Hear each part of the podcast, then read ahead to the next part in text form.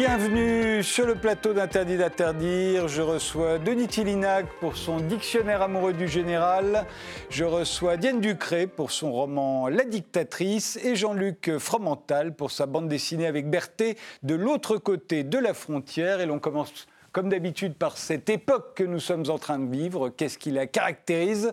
Voici vos réponses en images. La vôtre, Diane Ducré, s'affiche une image qui a fait le tour du monde. Oui, c'est, euh, alors je ne sais pas qui est le photographe, c'est une image donc prise à Venise lors de la dernière Aqua Alta. Je trouve on dirait un Géricault. On dirait presque une peinture. Je trouve que c'est une, allégorie de notre époque, euh, de cette, ce désastre écologique qu'on nous annonce et qui arrive, de consumérisme, le consumérisme guidant le peuple, voilà, euh, et de ces Asiatiques perdus dans un regard comme ça de Comment, comment, cela peut-il s'effondrer? On nous avait vendu du rêve et ce rêve n'est pas au rendez-vous. Mais je me demande si elles ne sont pas joyeuses. Euh, Oh, je suis pas sûre quand même. Ben, des Alcoa Alta, euh, ça date pas du réchauffement climatique. Hein. Il y en a non, bien sûr, tout mais temps, c'est sur la place Saint-Marc. Ouais. Ben, je sais pas, j'ai l'impression qu'elle trouve ça rigolo. Je ne sais pas, moi j'y vois une sorte de détresse comme ça, Vous avez euh, surtout déjà pour les sacs. Une Aqua Alta, euh, Denis Tillinac Non plus, Jean-Luc Fromental Moi non plus, non. Non plus. Et moi, je suis grand en plus, donc je, dépasse plus que les autres. Absolument. Alors, votre photo à vous, Jean-Luc Fromental c'est celle-ci. Alors ça, j'ignore ce que c'est. Alors c'est une photo que j'ai faite en bas de chez moi, dans la rue. Euh, le combo en question est un, artiste euh, graphique euh, de rue, enfin un street artiste. il a fait un mur, je crois, dans le 10e arrondissement, qui reprend un peu ce thème-là. Et j'ai choisi ça parce que le, blasphème contre les icônes, c'était toujours de suggérer, dans le cas de Holmes et Watson, dans le cas de Haddock et Tintin, de suggérer une relation homosexuelle entre eux. Voilà. Et là, pour la première fois, je trouve que c'est une image qui est extrêmement suave et, tranquille, qui affirme quelque chose. Et je trouve qu'il n'y a rien de choquant entre ce garçon à houppette et ce vieux loup de mer qui s'embrassent. Et tout d'un coup, ça m'a fait comprendre qu'on était rentré dans une autre époque où, finalement, malgré les grincements, les, interdits, les, résistances, bah voilà, on allait s'habituer à voir des gens, euh, des hommes en train de s'embrasser euh, tendrement. il y a quelque chose de très doux là-dedans que j'aime beaucoup. Voilà, je connais pas ce type-là, par ça. Denis Tillinac, votre, euh, votre image à vous, bah, elle est très récente, hein, c'était hier Oui, j'ai vu ça ce, matin sur les écrans. Je trouve que c'est une, une, une, excellente symbolique de l'inexistence politique de cette euh, Union européenne, soi-disant à 28, mais chacun dans son coin. Comme Alors il faut voir, hein, c'est une téléconférence, ils, sont chacun. Ça, ça, ça, traduit aussi des mœurs du privé. On fait beaucoup de conférences, hein, les, grands, les grands magnats. Et puis en même temps, c'est un peu anxiogène quand même, ces 28 chefs d'État qui laissent entendre, euh, qui ne sont même pas foutus de, prendre le risque minimum de se retrouver entre eux. Est-ce que ça n'est pas à cause du coronavirus Si, bien sûr. Hein, oui, mais coronavirus, on, on, doit protéger un peuple, mais on ne doit pas l'angoisser. et là, ils sont en train de l'affoler. Enfin, c'est surtout cette solitude, quoi. Chacun pour soi, et d'ailleurs, chaque pays concerné prend souverainement, la Slovaquie ce matin, l'Italie hier, les mesures, les mesures qu'ils croient devoir prendre. Et puis c'est très bien comme ça. Mais pourquoi on nous raconte l'histoire d'Union européenne On en parlera. Ça rien, ça fait plus rêver personne. On en parlera avec Diane Ducré. tout le monde. C'est le, spectre de James Bond. Hein. Il manque le chat blanc sur, le, sur les joues de Ernst Stavro Blofeld. Mais euh, sinon, c'est ça. C'est assez ça. Eh bien, commençons.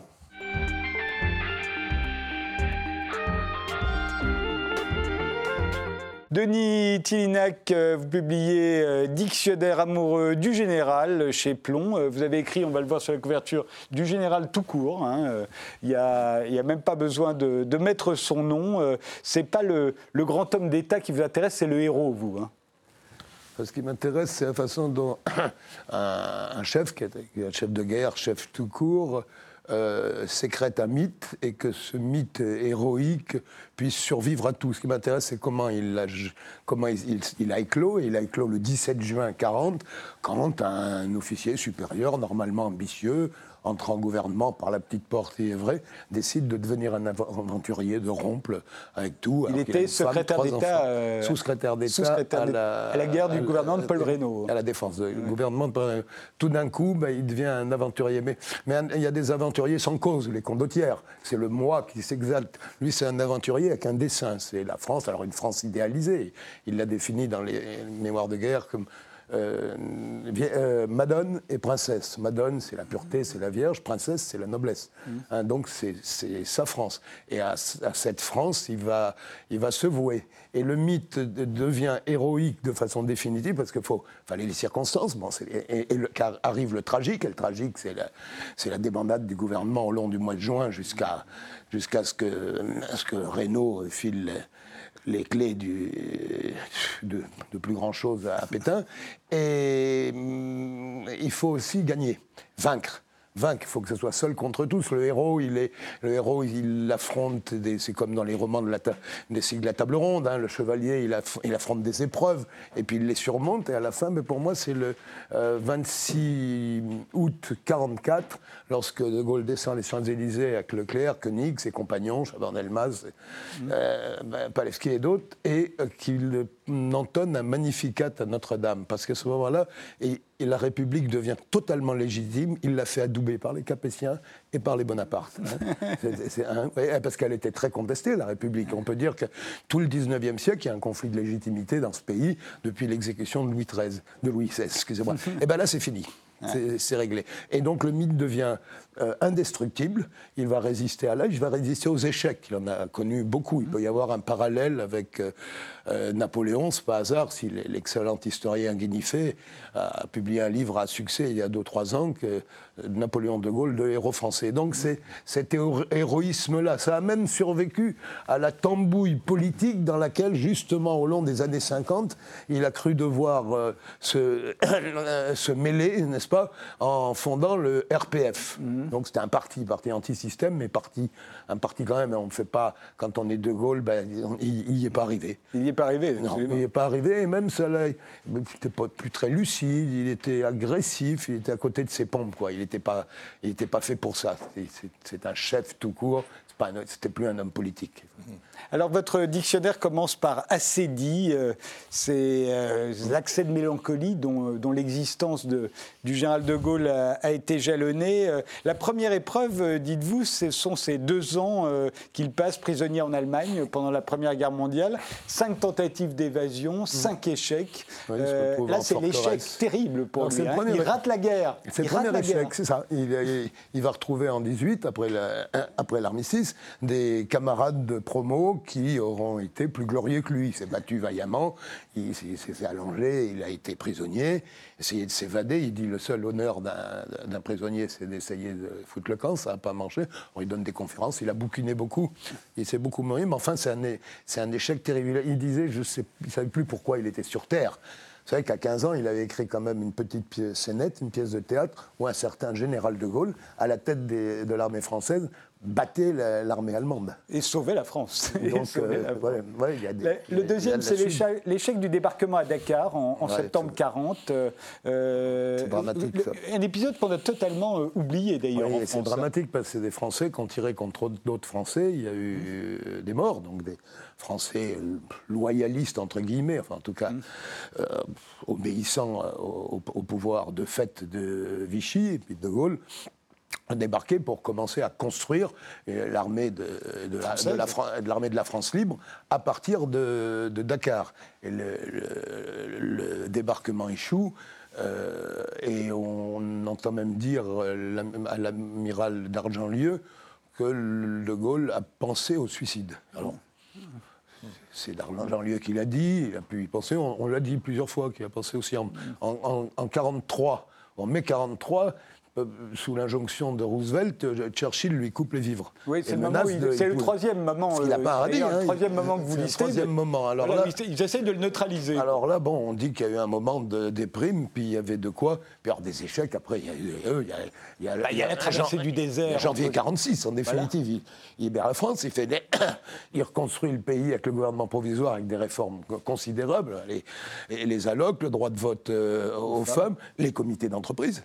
Puis il voulait aller plus loin. hein. Il, était, il était très marqué par un catholicisme social, sur le plan économique et social, j'allais dire, très à gauche.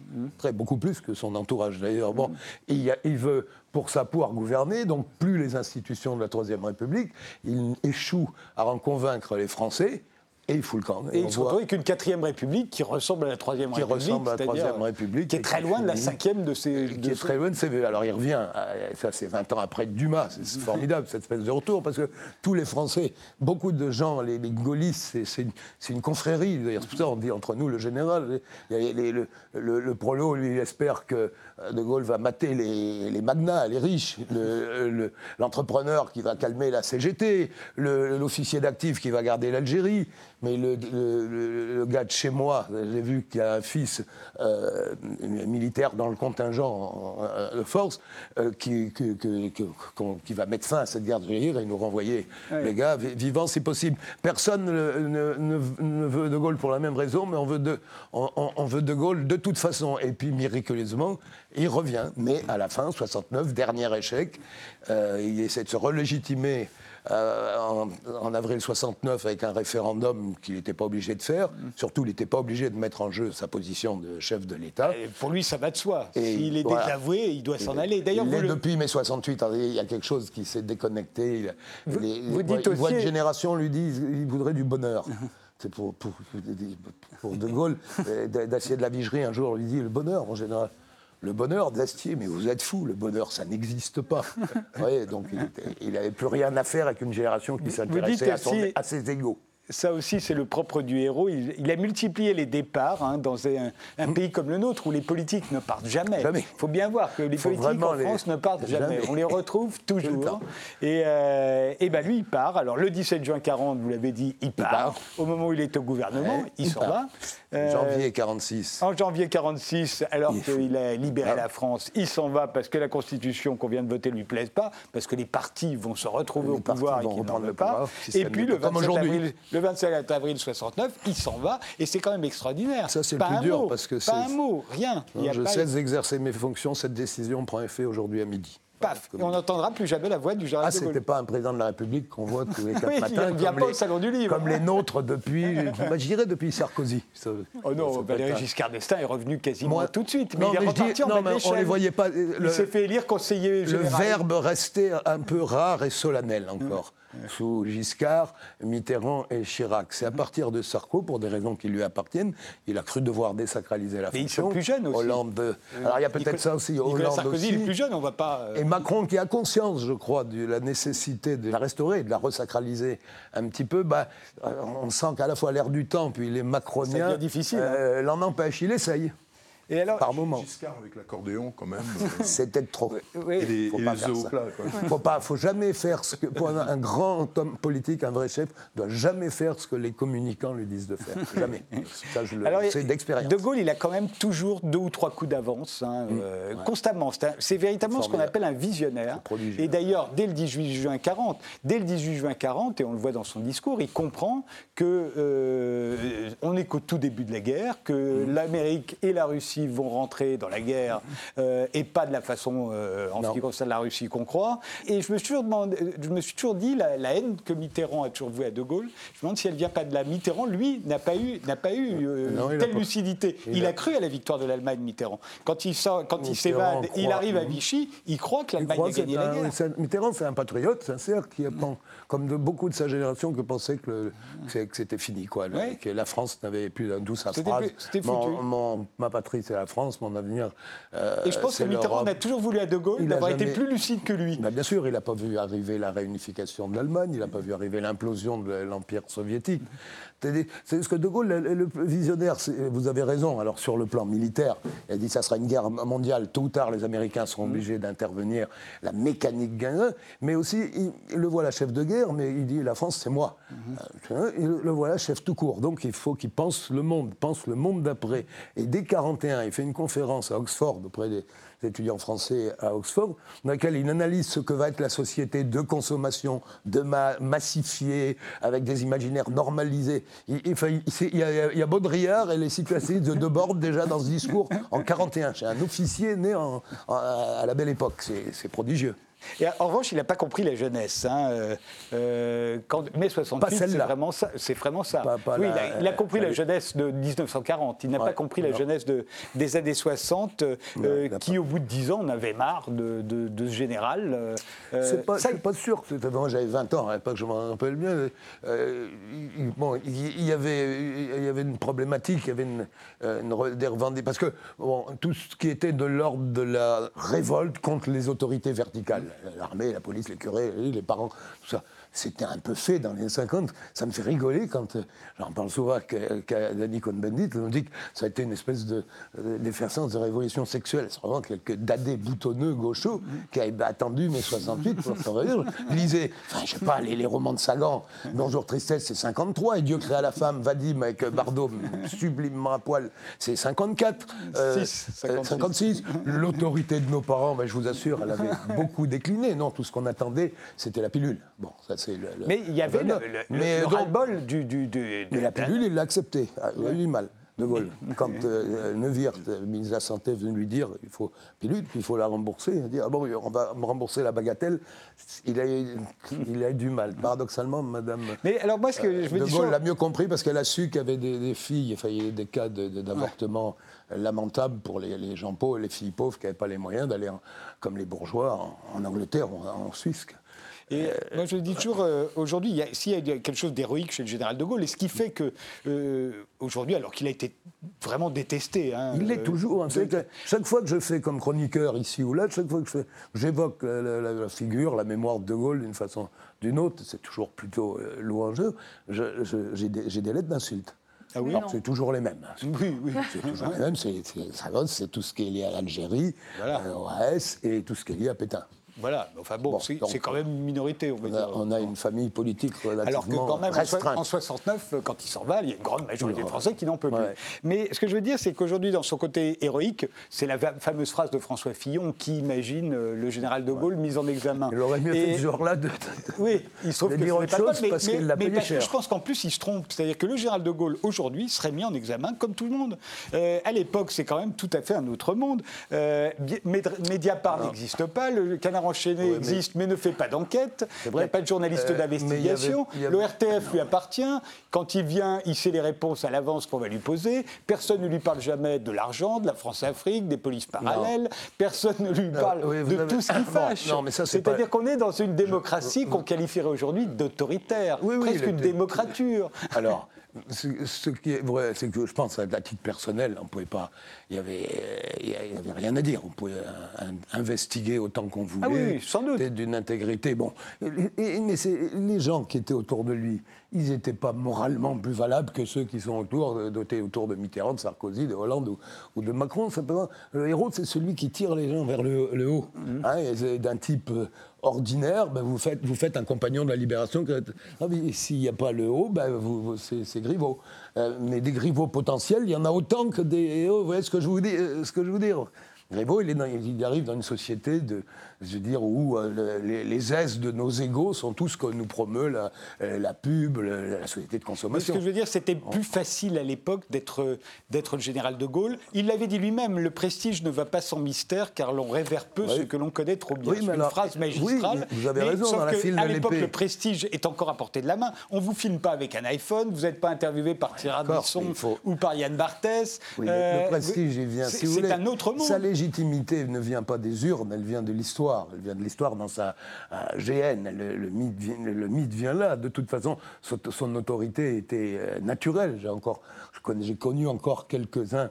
quand ils étaient en face de De Gaulle, ils n'avaient pas l'impression d'un chef d'État. Ils étaient en face d'un fantôme qui est porté par la mémoire longue de, de l'histoire. À ce oui, de la résistance, sans aucun doute. Alors effectivement, bon, les, les, scandales, il y en a eu. Mais si vous voulez, comme ils savaient se tenir, la tenue, je veux dire, ils se détestaient autant, les, les, les Pompidou, euh, la Couve de Murville, c'est bien connu, mais ils savaient tous se, tenir quand même davantage. Hein. Et, et, surtout, il, il, avait, il avait décrit dans le fil de l'épée ce que doit être un chef. La parole, vous l'avez dit, il doit, être, il doit, surprendre. La parole doit être rare et solennelle. Mmh. Hein. Mais ils savent plus se tenir, ils se débondent. Ils parce je parle, les politiques aujourd'hui, ils sont, ils sont on ne peut pas leur tendre un micro, on ne peut pas les inviter. Et, encore, quand c'est ADI, c'est pour dire des choses intelligentes, mais après temps, c'est pour dire des conneries. Ils se démonétisent. Euh, Est-ce qu'ils peuvent faire autrement? Bien sûr que oui. On peut les filmer avec un téléphone portable. Mais bien plus que jamais au, moment des, en, une époque de réseaux sociaux et d'infos en continu, hein, pour échapper à cette espèce de ronde de l'éphémère qui fait que euh, c'est des Kleenex, on les utilise et les, les, voilà notabilisés, on les utilise, et puis on, les jette. Ils devraient d'autant plus maintenir, surtout les chefs, hein, au sommet, ils une parole rare. Vous remarquerez que chaque président essaye quand il est élu, et à chaque fois on lui dit qu'il est trop loin des Français, eh ben qu'il s'en rapproche. il avait une bonne image au début, Macron, pendant les trois premiers eh mois. eh ben, que ne, que ne l'a-t-il gardé? Et puis dès qu'il est sorti dans la rue, on l'a on filmé avec des téléphones portables au moment où il disait bah, si vous voulez aller trouver du travail, allez en face, euh, de l'autre côté de la rue, il y en a, et il ça vous tue. Il s'est très exposé. On, a, on va avoir encore une conférence, on l'a vu trois, trois fois depuis ce matin. J'ai vu que Mme Ndiaye a dit, nous a dit qu'il y aurait une conférence du, mmh. du président de la République demain. C'est-à-dire, imaginez De Gaulle avec le coronavirus. oui, il y a un truc, c'est sérieux quand même. On convoque, son, on convoque son Premier ministre et son ministre de la Santé. On leur dit, bon, vous allez vous occuper de ça, un truc. Il n'en parle même pas. Mais ce n'était pas du niveau d'un chef d'État. Oui, mais parce que c'est pas la guerre. Il y a eu un conseil de défense. Mm. Hein, il va y avoir une quarantaine de morts, parce qu'il y a malheureusement sur les, comme accidenté de la route tous les week-ends. C'est quand même délirant. C'est Mais c'est plus le même système, euh, Denis. Euh, aujourd'hui, le président de la République est élu pour 5 ans, comme son Assemblée nationale. donc c'est devenu le super Premier ministre. Il, fallait, vous avez raison. C'est autre chose. On est dans ah, un autre sans, sans, les avantages du régime présidentiel. Et puis il n'utilise pas. Le, le, Premier ministre est fait pour être infusible. Il a un bon Premier ministre, Édouard Philippe, mais il n'est pas utilisé. Il n'est pas utilisé. Macron est toujours. Il se met trop en. Enfin, il me semble. De toute façon, il ne valait pas Moi, j'ai voté contre la. Vous pensez que le général de Gaulle euh, tiendrait aujourd'hui euh, Moi, j'ai l'impression qu'au bout de deux ans, il serait impopulaire et, mis en examen. Euh, peut-être assez biaisé parce que j'éprouve une certaine proximité étrangement alors que j'ai la, je suis dans ma trentaine, mais j'ai été élevée par mes grands-parents, par mon grand-père notamment, qui avait été résistant, qui était né en 1924. Euh, et donc euh, qui m'a élevé en me parlant beaucoup du général de Gaulle. Et pour moi, enfin, le seul président que j'ai connu dans mon enfance et mon adolescence, c'est le général. C'est très paradoxal. Donc au milieu des années 90, être, être gaulliste, c'était assez étrange. Mais, euh, et puis mon, mon, parrain était son chef de sécurité lorsque ses ah déplacements ah à l'étranger. Donc c'était quelque chose d'assez présent. Je suis assez proche de ce que dit euh, Denis finalement et je suis assez émue de l'écouter. J'ai pas, j'ai pas moufté depuis tout à l'heure parce que parce que je trouve ben. ça à la fois beau et à la fois, je ne sais pas, cette épreuve de la réalité, mais le réel d'aujourd'hui, qui serait étanche à ce qui se passe aujourd'hui, qui serait étanche aux affaires euh, qui peut être encore un héros aujourd'hui Mais je, crois que justement, lui était équipé pour cela d'abord parce qu'avec un certain recul, avec un certain goût pour la métaphysique, un, certain sens de la solitude. Culture générale. Une culture et une écriture.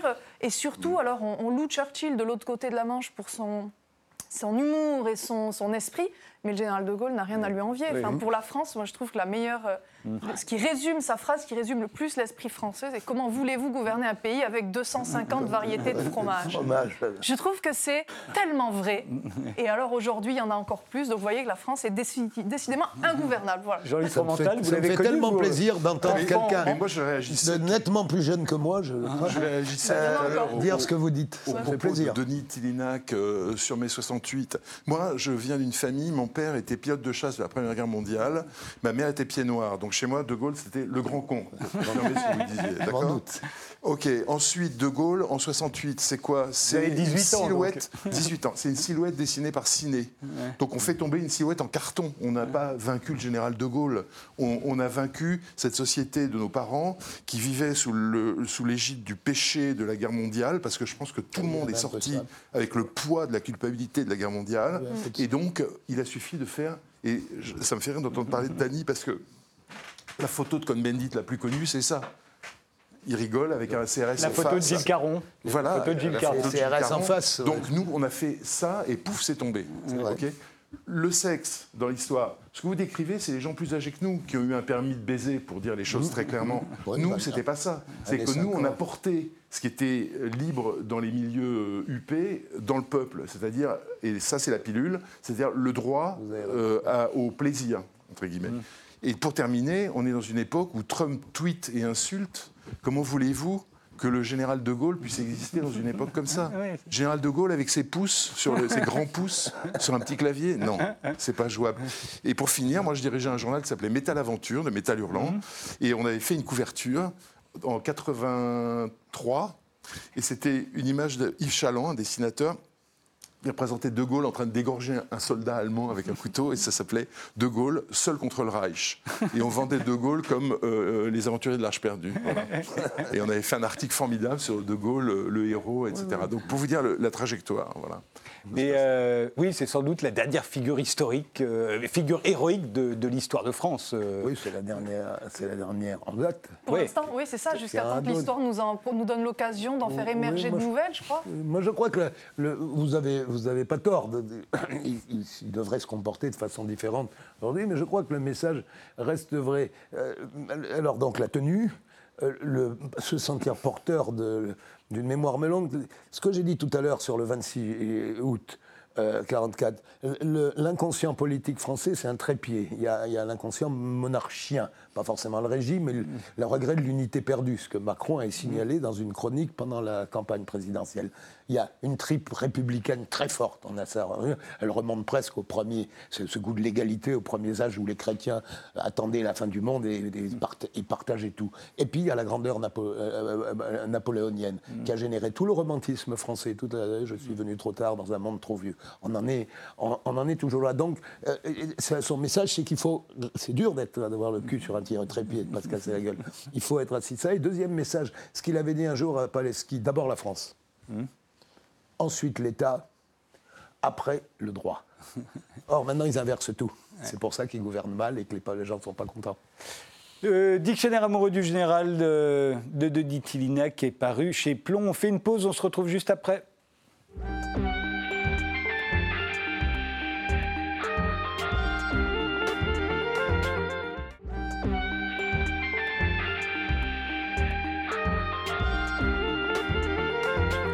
Mes invités sont aujourd'hui Denis Tillinac pour son dictionnaire amoureux du général, Jean-Luc Fromental pour sa bande dessinée avec Berthet de l'autre côté de la frontière et Diane Ducré pour son roman La dictatrice. Qui, Diane Ducré qui a consacré déjà deux livres euh, aux femmes de dictateurs euh, et qui sort maintenant un roman intitulé La dictatrice chez Flammarion. C'est une politique fiction où l'Europe devient une dictature avec une jeune femme à sa tête. C'est le succès de Greta Thunberg qui vous a inspiré? Non, je pense que ça fait assez euh, à ce, que dont on parlait tout à l'heure, finalement, sur euh, le manque de gouvernance, le manque d'exemplarité, le manque de charisme de certains de nos politiques. Euh, L'idée d'une Europe qui a justement grandi trop vite, euh, de manière trop réglementée, trop juridique, en oubliant peut-être certaines valeurs, qui fait qu'aujourd'hui, beaucoup, de droite comme de gauche, et pour des raisons absolument différentes, voire opposées, demandent sa fin, comme si le rêve de construction européenne aujourd'hui est un rêve de désunion et d'un divorce consommé. Euh, et sur cette base-là, j'ai eu envie d'imaginer, euh, bah, de rassembler des, les morceaux de notre actualité, de ce que je voyais et que je trouvais très anxiogène. Alors j'ai écrit le livre il y a deux ans, il n'y avait pas encore les gilets jaunes, mais j'imaginais justement une Europe où chaque week-end, euh, toutes les capitales sont traversées par des manifestations assez violentes, un siège devant l'Élysée, un ministre saisi hors de son véhicule disparaissant sous la foule.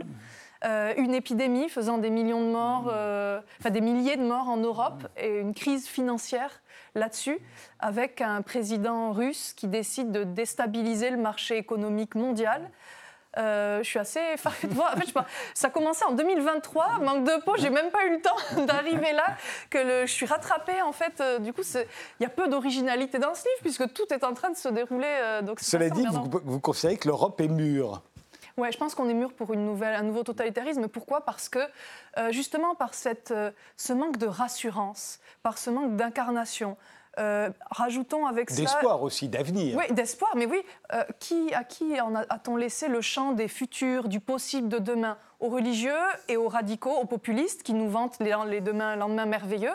Ce champ-là, il n'existe plus en politique. Si on ajoute à cela euh, les réseaux sociaux qui sont des, des- des armes de contamination vraiment massives pour certaines idées, euh, et la culture du buzz et de l'instantané qui se fonde sur la peur, eh bien, on va se chercher des messies tout simplement pour aller incarner, et on est prêt à renoncer à notre liberté individuelle et commune pour avoir la possibilité d'être sauf et de croire en une idée euh, à nouveau euh, d'un de lendemain qui soit, qui soit autre que ce que l'on nous vend entre les désastres écologiques et financiers qu'on nous vend et politiques et migratoires mais on n'en peut plus, quoi. Alors d'habitude, euh, on voit la dictature euh, euh, plutôt chez les nationalistes, chez les xénophobes, à l'extrême droite. Or vous, c'est plutôt une dictature féministe, écologiste, universaliste et pacifiste. C'est pas du tout la, dictature à laquelle on s'attend, contre laquelle on, nous, on, ne cesse de nous prévenir, parce qu'aujourd'hui, attention, les populistes, les populistes. Boudon, vous voyez, c'est les gentils, vous pensez qui, enfin c'est les gentils c'est les, idées gentilles qui vont euh, amener une dictature. Oui, parce que justement, à l'ère de Donald Trump, euh, on a réduit notre vocabulaire à peu près 100 mots, et donc notre catégorisation du monde, et sont les gentils et les méchants. Euh, les nationalistes et les internationalistes. Donc je trouve que c'est extrêmement réducteur. Et justement, j'ai voulu un peu euh, twister la donne mmh. et montrer quoi. En fait, ça commence en 2023. Mmh. Euh, on a justement les populistes qui sont arrivés au, pouvoir. On a fait la fin de l'Europe. Le livre commence sur cette scène justement. Mmh. On est à Munich en 2023. Les 27 décident du démantèlement de l'Europe, puisque vous savez, quand un pays veut sortir, comme l'Angleterre, c'est une catastrophe absolue juridique. Quand si tout le monde est d'accord, en fait, les statuts prévoient l'anéantissement en une signature. Et donc on est ce jour-là avec cette femme, Aurore Henry, qui va jeter une pierre sur un des visages de ses, de ses ministres, comme pour crier sa, sa, sa colère et puis pour, euh, pour essayer de déchirer le voile du réel de ce qui est en train de se passer. Sauf que suite à ce démantèlement, nous n'avions pas prévu justement euh, l'indépendance énergétique et l'indépendance alimentaire, et nous n'avions pas prévu quoi? Les racines culturelles, les réaffirmer dans notre éducation mmh. pour pouvoir supporter cela. Et donc on a une situation catastrophique avec donc une épidémie, un crack comme en 1929, on est 100 mmh. ans après. Et là, ce que je voulais montrer, c'est que justement, lorsque l'on est mûr, qu'il y a un vide de conscience, euh, un vide de formation et de soutien intellectuel, même les idées, a priori les meilleures, euh, peuvent donner du totalitarisme. Elles ne sont pas forcément celles que l'on croit. Euh, Aurore Henry, à la base, a un programme très féministe. Elle veut remettre en avant le féminin sacré, le lien à la nature, mmh. un programme écologique, un, programme très harmonieux. Mais dès lors que l'égalité entre les hommes et l'harmonie, vous la décrétez, vous l'imposez, euh, là, on commence à avoir quelque chose d'aliénant euh, elle a un discours qui est fondé sur celui un peu des politiques d'aujourd'hui qu'on voit un peu inspiré d'écoles de, commerce, avec le bien-être pour tous, le bonheur, etc. Oui, mais là, vous la caricaturez parce qu'elle est plus sincère que ça, elle est plus authentique que ça. C'est pour ça que c'est pas Angela Merkel, c'est pas Marine Le Pen, c'est pas Marion Maréchal. Non, elle est vraiment unique. Plutôt Greta Thunberg, pas dans le sens, euh, mais parce qu'elle a une espèce de, elle, elle, elle, vient naturellement comme ça sur le devant de la scène. Euh, elle y est, elle y est à son aise. Et, euh, voilà, je la, trouve plus proche. C'est une vraie citoyenne, en fait, engagée. C'est une vraie citoyenne européenne qui aime et qui voit quelque chose qu'elle aime Et elle n'est pas si marketing que vous semblez le dire. là, euh, Je trouve que les mots et les idées telles qu'elles vont s'incarner sont, sont, ces choses-là. Non, elle, elle a une sincérité absolue. absolue. Hum. Euh, tout comme d'autres 100 ans avant elle. C'est ça qui est tragique. Vous avez voulu en faire une réplique d'Hitler avec 100 ans de décalage au féminin. D'ailleurs, elle a les mêmes initiales que Hitler. Elle s'appelle Aurore Henry. Euh, euh, pourquoi? Je trouvais intéressant d'abord de me poser la question euh, est-ce que 100 ans après, on serait mûr, entre guillemets Pour ça, on me répond toujours deux choses. Moi, il y, a dans les discours ambiants deux, phrases qui m'inquiètent. C'est toujours oui, enfin, on est quand même beaucoup plus informé qu'en Allemagne en 1930. Et aujourd'hui, enfin, jamais des discours comme ça ne passeraient. Permettez-moi d'en douter. et ensuite, c'est oui, mais une femme, oui, la femme est l'égale de l'homme, bien sûr, mais bon, elle est plus douce, elle est maternante. Jamais une, une femme ne serait dictateur. Alors ça m'agace et, je trouve que c'est dangereux. Est-ce que c'est vrai dans l'histoire? Il y a eu des femmes. Euh, Catherine de Russie était. Oui, oui, euh, l'impératrice Sichi. Il y a eu Yang Qing, la dernière épouse de Mao, qui s'appelait la chienne de Mao, qui a été euh, jugée, emprisonnée. Il y a eu des femmes absolument. De Mandela euh, des femmes à poigne. Euh, en tout cas, elle n'était pas au pouvoir. Winnie Mandela, elle, était, euh, elle, s'en est pris dans le parti. Oui, mais elle est Mais il n'y a, jamais eu de femme, en tout cas, qui a conquis par les urnes, par les idées, et qui surtout a donné naissance à une idéologie mmh. totalitaire. Donc moi, j'ai envie d'abord, tout simplement, de me dire, est-ce qu'aujourd'hui, on pourrait avoir justement en réponse à tous ceux qui disent mais enfin aujourd'hui on est mieux, on est plus informé, se dire voilà, voyons, imaginons la progression très lente sur 15 ans d'une idéologie totalitaire. Et au départ, c'est formidable, et puis ça marche. Et, le pire, c'est que ceux qui lisent le livre, au début, les premiers retours, c'est ah, son programme quand même. Enfin, quelqu'un qui a compris ce qui se passe en Europe. Enfin, quelqu'un, j'aimerais bien voter pour elle. Le souci, c'est que j'ai transposé des discours entiers d'Adolf Hitler auxquels j'ai changé quelques mots. Et une chose, l'obsession pour les juifs, en remplaçant ça d'une obsession écologique ou féministe. Et alors là, on applaudit à deux Vous mains. auriez pu mettre les musulmans, ça marchait bien aussi. C'est pas forcément euh, ce qui m'intéresse le plus, je trouve. Et euh, il y a déjà le choc des civilisations d'Huntington qui est très intéressant là-dessus. Il n'y avait pas besoin d'un- d'un roman en plus, je crois. Puis c'est déjà traité par Welbeck aussi, notamment dans, dans Soumission. Euh, mais en tout cas, Mais cette en même temps, le fait que vous ayez voulu en faire une réplique avec le décalage, ça commence en 2023 Ouais. parce qu'en 1923, Le putsch de la brasserie c'est le putsch, Munich. le putsch de, de Munich. Hitler se retrouve en prison euh, au Landsberg. Tout comme elle se trouve en prison, la même au Landsberg, Euh, et c'est là qu'il devient finalement populaire, euh, connu, célèbre, et qu'il écrit Mein Kampf. Et elle, c'est un peu la elle même écrit chose. ses mémoires. Voilà. Sauf qu'en plus, elle a été filmée pendant ce geste et pendant Ouais. son procès. Donc le temps qu'elle sorte de prison, elle a fait des millions de vues, des millions de clics. Voilà. Elle est devenue la voix de la rébellion et de cette époque qui va créer des, des icônes et des idoles en un clic, en un instant. Mais en même temps, je ne vous apprendrai pas, et vous le savez mieux que moi, que l'histoire ne se répète jamais. Et que de vous être enfermé vous-même, toute seule, dans une- un, crescendo, Ouais. un crescendo euh, qui a existé euh, il y a un siècle, mais qui de toute façon, vous le savez bien, ne pourrait pas se répéter à l'identique. Pourquoi vous vous êtes infligé ça? Bah, si vous lisez bien, il n'est absolument pas à l'identique. Non, il y a plein de choses qui diffèrent, On, mais- est, on est quelque chose d'absolument différent. Justement, elle, elle veut reconstruire l'Europe, elle veut réaffirmer quoi? Les racines grecques,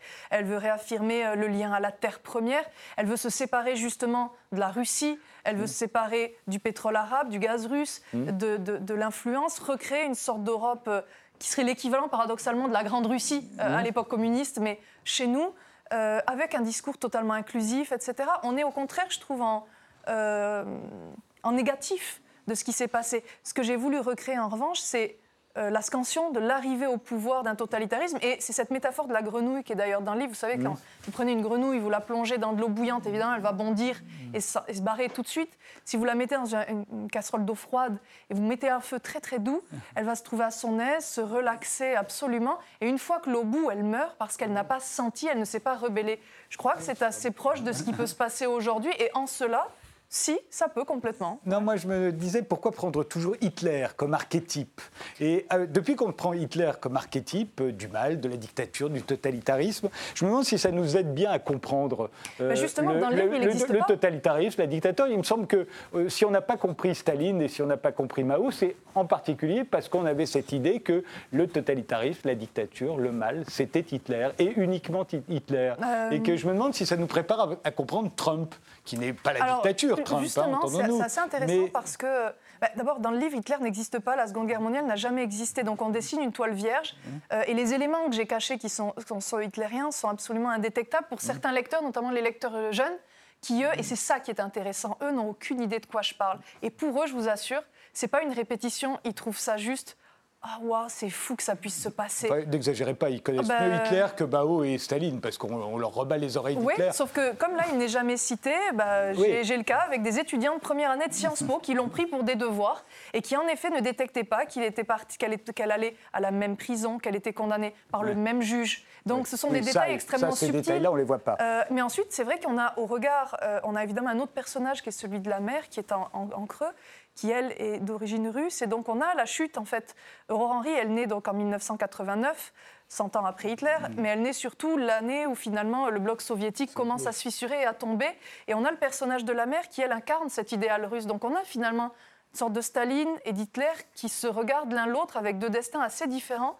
Euh, non, moi je trouve qu'au contraire, c'est une gageure et que c'est justement assez intéressant de montrer la manière dont aujourd'hui peuvent se repasser les choses. Vous voyez, Hitler, couverture du Time Magazine, personnalité de l'année, Greta Thunberg aussi, Donald Trump aussi. C'est-à-dire finalement, vous dites que je répète, mais ce sont les médias qui répètent, c'est l'histoire qui se répète. Et Aurore Henry, si elle existait demain, serait évidemment personnalité de l'année pour ses combats. Et est-ce que vous pensez qu'une guerre mondiale est encore possible? Hitler, c'est à la fois le produit de la Première Guerre mondiale et il va disparaître avec la deuxième qu'il a provoquée largement. Euh, Aujourd'hui, une guerre mondiale où il y aurait l'Europe euh, face à l'Amérique et la Russie alliées contre elle, euh, ça durerait plus 5 ans, ça durerait Ah non, 5 on se fait secondes. ça absolument durerait oui, en- 5 en, deux secondes. secondes, complètement. Euh, non, en revanche, c'est une fable, évidemment, même si c'est romanesque et c'est très politique. à mon sens, c'est justement une fable, un miroir un petit peu déformant de notre actualité, mais un miroir quand même. Euh, Qu'est-ce qui se passe dans ce livre? Il y a évidemment les États-Unis à l'ère de Trump, en tout cas dans une réélection, puisque dans le livre, Trump est réélu. Finalement, là aussi, c'était écrit il y a deux ans, mais on se dirige visiblement vers ce scénario. A Et priori. Vladimir Poutine est toujours là. Vladimir Poutine est toujours là, il s'appelle le maître de l'Est. Et en revanche, il se passe quelque chose d'intéressant, c'est que lui voit justement dans cette, euh, dans cette destruction finalement de l'Europe, dans cette désagrégation, il voit son intérêt, pourquoi? De recréer d'abord une, une grande Russie très forte et aussi une sorte de, de, de retour sur le traitement assez euh, particulier, cette mise au banc de la diplomatie européenne qu'il subit, je pense, dont il est assez mécontent et qui en fait a tout à gagner et tout à jouer euh, du point de vue énergétique, notamment en coupant les projets de Nord Stream 1, Nord Stream 2, c'est-à-dire en supprimant le gaz russe qui est aujourd'hui quand même 30%, grâce à Gazprom et pas que, mais qui euh, a une projection justement euh, qui est celle du livre à 2029 euh, et à plus de 50-60% de l'énergie européenne. On est face donc à quelque chose, c'est intéressant de, voir euh, qui on ostracise aujourd'hui peut, peut nous mordre demain, en tout cas. La dictatrice, euh, c'est un roman euh, de Diane Ducré et ça vient de paraître chez Flammarion.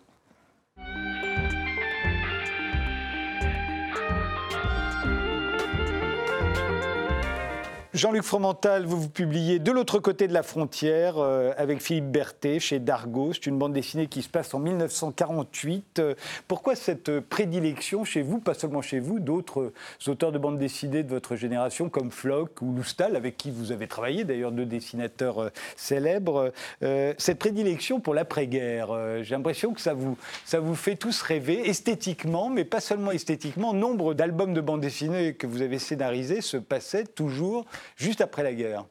La nostalgie de ce qu'on a à peine frôlé, de ce qu'on a failli connaître, je pense. C'est-à-dire, c'est des années. euh, Vous, vous êtes né en 1950, c'est leur est- cas aussi. On est des petits-enfants. euh, des- Philippe Berthet, c'est son des- cas des aussi enfants. Il est un peu plus jeune que moi, il, a- il doit avoir 5 ans ou 6 ans de différence. On est des enfants au sein à ce moment-là, donc le monde n'existe pas pour nous. Mmh. C'est notre maman, notre papa, euh, et éventuellement quelques albums de Donald Duck. Mais en tout cas, euh, pas du tout ce monde-là. Et moi, il y a une raison particulière, spécialement pour cet album, c'est que j'ai commencé à travailler dans une, une, une espèce de. le- la bande dessinée se cherche des sujets en ce moment parce qu'elle elle produit d'une façon excessive, d'ailleurs, à mon avis. On sort 5600 nouveautés par an, c'est devenu. Et on a gros- diablement élargi le spectre. Maintenant, c'est les romans graphiques, Oui. les héros, les séries d'aventures comme avant, et puis les, les romans sur le réel, les enquêtes, les reportages. Absolument. Elle nous On a- raconte le monde d'aujourd'hui, la bande comme je dis, poldériser la, la- la littérature euh, et, on, et on est en train de prendre, parce qu'on est dans le siècle de l'image et que l'image répond à l'image, l'image parle à l'image, les voix individuelles s'expriment à travers l'image pour répondre aux, aux caméras de télésurveillance, en gros, pour pour des choses comme ça. Euh, moi, j'ai une collection, euh, de petite collection de bandes dessinées chez De Noël qui s'appelle De Noël Graphique, où je publie vraiment des bouquins qui vont à la frontière. Je publie Posy Simmons, euh, je publie Altariba qui a fait un truc sur la guerre d'Espagne magnifique, l'art de voler. Je publie des gens qui, qui, euh, qui vont chercher les lecteurs de romans aujourd'hui, qui sont tout à fait disposés, adultes, à maintenant lire des machins avec des images. Ce qui n'a pas toujours été le cas. hein. Avant- Ce qui les aide, c'est peut-être les séries. Maintenant, ils regardent des séries il y a télé ça, aussi. mais il y a aussi le fait qu'on est rentré, euh, on est une génération d'adolescents, hein, comme on disait, c'est-à-dire qu'on accepte qu'il y ait des petits Mickey euh, derrière ce qu'on raconte. Et du coup, la qualité monte, parce que les, les gens qui s'approchent de ça, j'ai publié un, un bouquin sur Théodore Herzl de Camille de Toledo, qui était un écrivain hyper sérieux de chez Gallimard, etc., euh, qui est un roman graphique sur Théodore Herzl. Euh, qui est une merveille, enfin, je- dont je suis extrêmement fier, qui est publié aussi bien en Israël qu'en Turquie et en Égypte, par exemple, ce qui est un exploit. Donc voilà.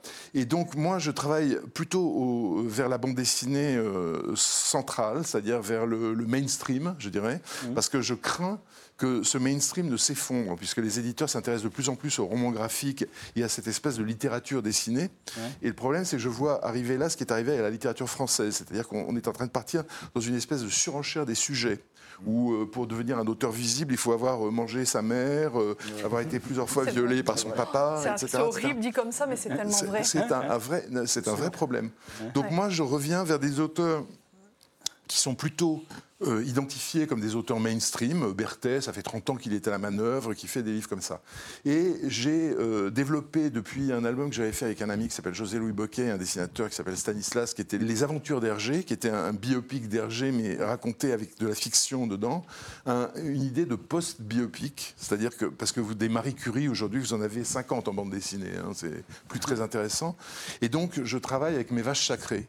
J'ai fait il y a deux ans un livre euh, où Graham Greene, tout d'un coup, euh, euh, était perçu comme un espion et ça se passait pendant grand, le tournage. Grand auteur de, euh, britannique, notamment de romans d'espionnage, Graham Greene. Voilà, le, le, Facteur humain, qui est un roman splendide. Et un très beau film d'Otto Preminger. Voilà, et moi je m'intéressais au tournage de, de, du Troisième Homme, qui couvrait, dans mon récit, une mission de Graham Greene à Vienne pour retrouver Mais les justement, je vous interromps parce qu'on en revient toujours à cette fascination pour les années 50. Exactement. Et quand vous démarrez dans les années 80, c'est très à la mode. On est dans le rétro et donc dans les années 80, on est nostalgique des années 50. Mais aujourd'hui, est-ce que ça vous semble pas lointain cette après-guerre que vous décrivez, ces voitures, c'est euh, les trois mousquetaires. C'est-à-dire qu'aujourd'hui, j'ai l'impression d'être d'humain. C'est la capelle Absolument. Enfin, toute proportion gardée, mais, mais j'ai l'impression de travailler avec un matériel qui, pour les gens d'aujourd'hui, n'a plus aucun Par exemple, sens. Nogales, puisque ça se passe à Nogales, donc une ville très particulière sur la frontière américano-mexicaine, avec une partie aux États-Unis, une partie au Mexique, euh, une ville qu'on voit dans La soif du mal, très beau film d'Orson Welles, ça se passe là, et qui, euh, à l'époque, alors je ne sais pas si c'est encore le cas, je ne sais pas d'ailleurs si Nogales, on ne parle plus de Nogales. Le, Nogales, c'est totalement dans l'actualité. Ah oui, mais on à cause de Donald et de son mur.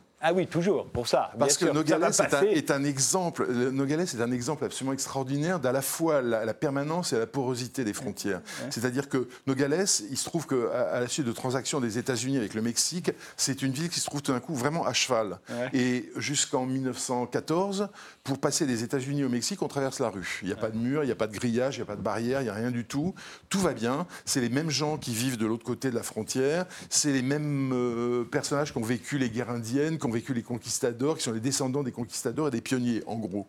Espagnols, américains, tout ça se mélange euh, allègrement et il n'y a pas de problème. Et puis, euh, il y a un mec qui s'appelle Pancho Villa qui commence à venir un peu trop souvent du côté américain, qui commence à se comporter un peu mal du côté américain. Et là, on décide que, bon, ça et suffit. Il avait quasiment, il a, il a occupé la partie américaine de Il occupe la partie américaine, donc on, dit, bon, maintenant, chacun chez soi, hop, on va commencer. Et c'est le début de ce qui va aujourd'hui être le mais mur. je veux dire pas qu'on en parle. C'est un livre d'aujourd'hui. Oui, en fait. oui, tout à fait. Mais, mais euh, dans le sens où Nogales, à l'époque où vous situez votre action, c'est vraiment une espèce de bordel quasi colonial pour les Américains. Hein. Euh, Alors ça, c'est l'inéluctable porosité de la frontière. C'est-à-dire que tant que vous avez d'un côté des gens qui cherchent du sexe et de l'autre côté des gens qui cherchent du pognon pour manger et qui ont des très jolies filles, ben, il se passe que les uns vont d'un côté et les autres vont de l'autre et les uns apportent leur argent euh, du côté mexicain pour acheter du stupre, et les autres viennent servir euh, les WASP. Euh, Donc c'est un pur rapport de domination. Il n'y a pas d'un érotisme particulier chez les Mexicains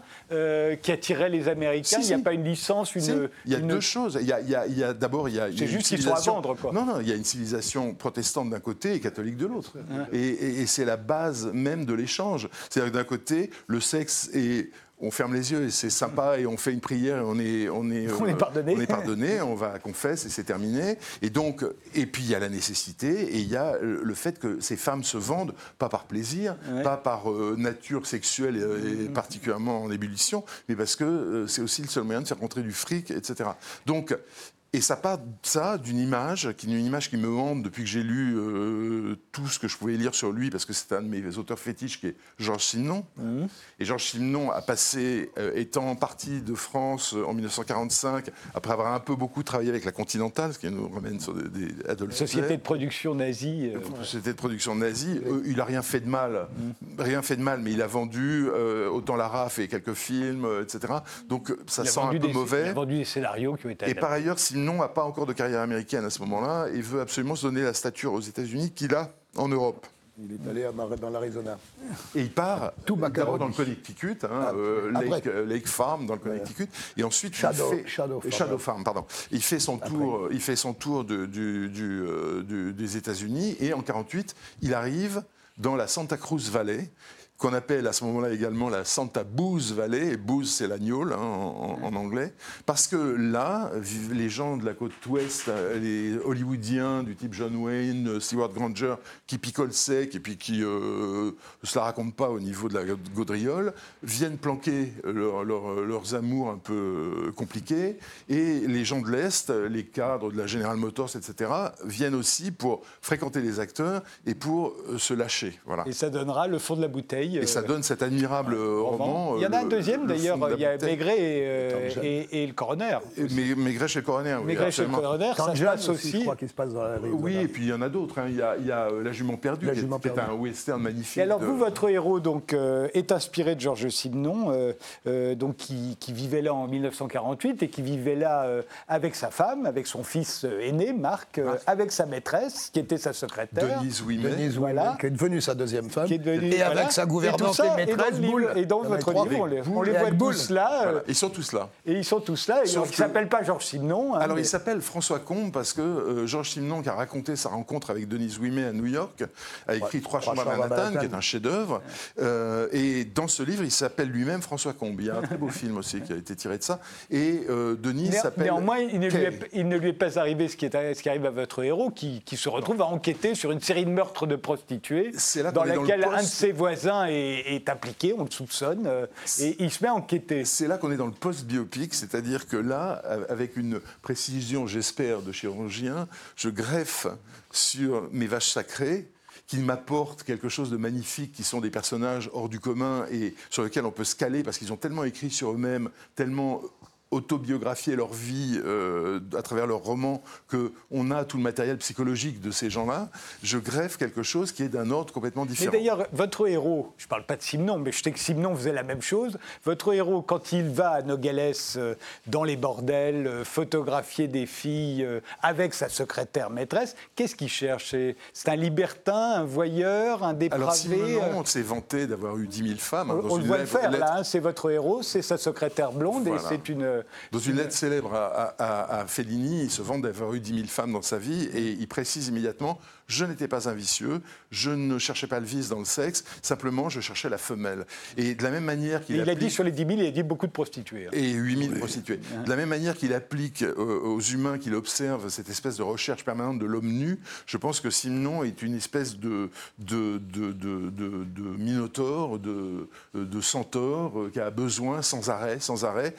Mais c'est comme Chirac, c'est cinq minutes douche comprise, c'est pas du tout romantique. C'est comme ça que vous voyez Georges Simenon aussi. euh, Bon, je sais, mais je- et que j'ai consacré un livre, c'est- aussi la- une de mes passions littéraires avec Proust et Balzac et Chateaubriand. Euh, je suis assez d'accord avec, euh, avec, avec ce, que vous, ce que vous dites. hein, il y a eu cette, euh, mais le, le départ aux États-Unis, c'est surtout parce qu'il avait l'ima- l'imaginaire français était épuisé. Fallait qu'il fallait Il ressourcer son Et art. et il est revenu- il est revenu après en France. 10 ans, hein, il est resté. 56. Il y a une 50 question, il y a une question que, que je me suis posée, puisque là, il se retrouve à enquêter. Georges Simenon, le maître de, du roman policier, c'est comme ça qu'on le, qu'on le, qu'on le voyait euh, à l'époque. Euh, euh, je ne crois pas que ce soit jamais arrivé qu'un auteur de roman policier euh, se retrouve à véritablement enquêter sur un crime. Euh, si? si, si. Agatha Christie, euh, Euh, Conan Doyle. euh, Agatha Christie, ah oui, Conan, Conan Doyle, c'est très connu. Il y, a, il y a un livre de, comment il s'appelle, Julian Barnes là-dessus, où il mène une enquête sur des meurtres d'animaux. Oui, mais ça c'était inventé par Julian Pas Barnes. du tout. Ah non, c'est vraiment une vrai. vraie histoire. Oui, oui. Ah oui. Et pour euh, défendre un, un Indien, un- une espèce de petit notaire indien qui est accusé de, de Et parce que la question, c'est ça. Est-ce qu'un bon auteur de roman policier se révélerait un bon détective dans la vie? En tout cas, ils, ils en rêvent tous. hein. Ils en rêvent tous. Ils, ils aimeraient, ils aimeraient même euh, un type comme Deninx, euh, plus près de nous, euh, et quelqu'un qui, euh, à un moment, euh, faisait beaucoup des listes euh, de Oui. gens euh, suspects, de rouge-brun, euh, Mais ça, etc. c'était pas des enquêtes, ça, c'était des listes. Non, mais il y avait un côté détective quand même dans l'histoire. Et, et je pense que quand on a la passion de ces mécaniques-là, euh, chevillées au corps, comme, comme ils l'ont tous, je pense pas que le, le mécanisme policier intéressait particulièrement Simenon. En dehors de ça, je veux dire, je pense que c'était un alibi, une manière de, de faire ses. Sinon, c'est un mec génial qui vend ses brouillons. Sinon, il a écrit euh, quoi 300 romans. Sur les 300, il y en a 200 qui sont les brouillons de ses chefs-d'œuvre. Il vend quatre fois l'histoire de l'escalier en fer jusqu'à arriver à, à- à ça. C'est- un type, c'est un modèle économique en soi, Simenon, extraordinaire. Un dernier mot, euh, Dan Ducré, sur euh, Georges Simenon que je connais pas, que je connais pas assez bien finalement, qui me manque, euh, qui me manque pour l'instant. Mais Agatha Christie, pas mal quand même pour euh, ramener un peu de femmes dans l'histoire euh, sur la, la simulation de sa propre disparition. Alors elle n'était pas du côté de l'enquêteur, mais du côté de celle que- qui déclenche l'enquête dans la Si elle a réalité. disparu, on n'a jamais su ce qu'elle Ouais. était devenue C'était pendant. presque un. Alors en fait, on a su, elle, elle avait réservé une chambre d'hôtel sous le nom de la maîtresse de son mari, et Oui. c'était un signal en fait. euh, Oui, c'est vrai, on le sait maintenant. C'est à la fois un signal à son mari, son mari. et un publicity stunt, comme on dirait Complètement, aujourd'hui. complètement, magistral. Merci tous les trois euh, d'avoir participé à cette émission. De l'autre côté de la frontière de Berthet Fromental, c'est chez Dargaud. La dictatrice de Diane Ducré, c'est chez Flammarion. Et le dictionnaire amoureux du général de Denis Tillignac, c'est chez Plomb. Merci de nous avoir suivis. Rendez-vous au prochain numéro.